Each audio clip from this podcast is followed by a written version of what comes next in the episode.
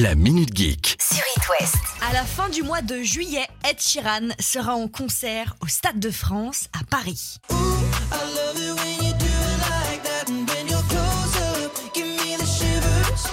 Et si j'en parle dans la Minute Geek, c'est parce qu'on a affaire à une nouvelle règle un peu étrange. C'est quoi ce bordel, tu dis? Chaque spectateur devra avoir sur lui un smartphone. Rien à voir avec le fait d'établir un record du nombre de photos qui seront faites pendant le concert, c'est tout simplement que sur ce smartphone, les spectateurs devront installer l'appli Stade de France pour que les billets soient contrôlés et pour éviter la falsification des entrées. Ce nouveau système, il est arrivé au lendemain de la Ligue des Champions. Et quand on voit le carnage qu'il y avait eu, pas vraiment étonnant. Préparez-vous, c'est quelque chose qui peut devenir récurrent pour les concerts.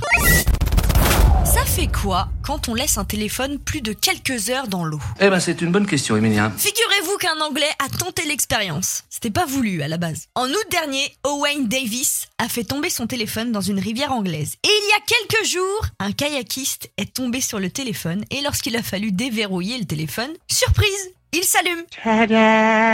Bon, il est resté à date de la noyade, à savoir août 2021, et n'a pas été mis à jour faute de réseau. Mais après un bon bain de 10 mois, le téléphone marche toujours. Le repropriétaire a même pu le récupérer, et il a réussi à le recharger. Oh, quel hasard Incroyable hasard Alors là, Bon, en ce qui concerne la garantie, elle n'est plus valable parce que l'appareil est considéré comme dysfonctionnel. Mais au moins, vous savez que votre iPhone peut résister plus qu'on ne le pense sous l'eau. Sous l'océan, sous l'océan.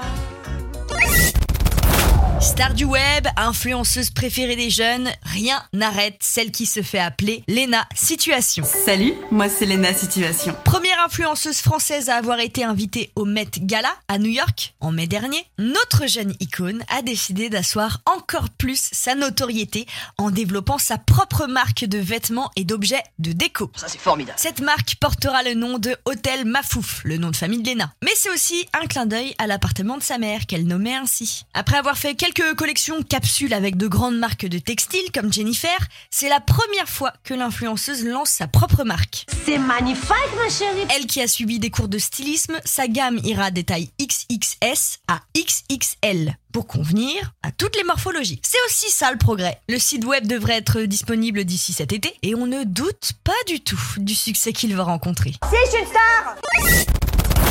Ah la bonne heure On sait enfin ce que les jeunes font sur les réseaux sociaux. J'ai hâte que vous m'exposiez la situation. D'habitude, on tombe sur des études du genre l'utilisation des téléphones portables chez les Français et compagnie, mais on ne tombe jamais sur une étude précise de comment les jeunes utilisent les réseaux sociaux. Jusqu'à hier. D'abord, quand on parle de jeunes, on parle des 18-24 ans ici. Alors autant vous dire que dans 5 jours, je ne suis plus concerné. Mais soit. Dans cette étude menée sur 1000 jeunes, on apprend sans grande surprise que leur réseau social préféré est TikTok. Ah oui, c'est étonnant. Vient ensuite Twitter et pour finir, Instagram. Étonnamment, Snapchat et Facebook font partie des réseaux sociaux boudés par les 18-24 ans. Tu m'étonnes.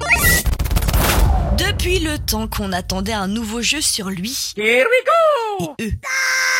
Mario et les lapins crétins. Le dernier jeu en date remonte à 2017 et il fallait un nouvel opus pour amuser toute la famille. Notez la date. Il sera disponible sur Nintendo Switch le 20 octobre prochain. Mais c'est long.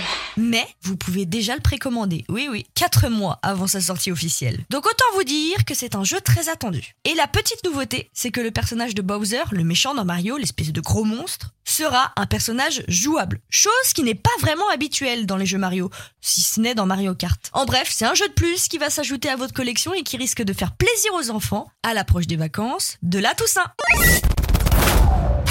La Minute Geek. À retrouver en podcast sur itwest.com et sur toutes les plateformes.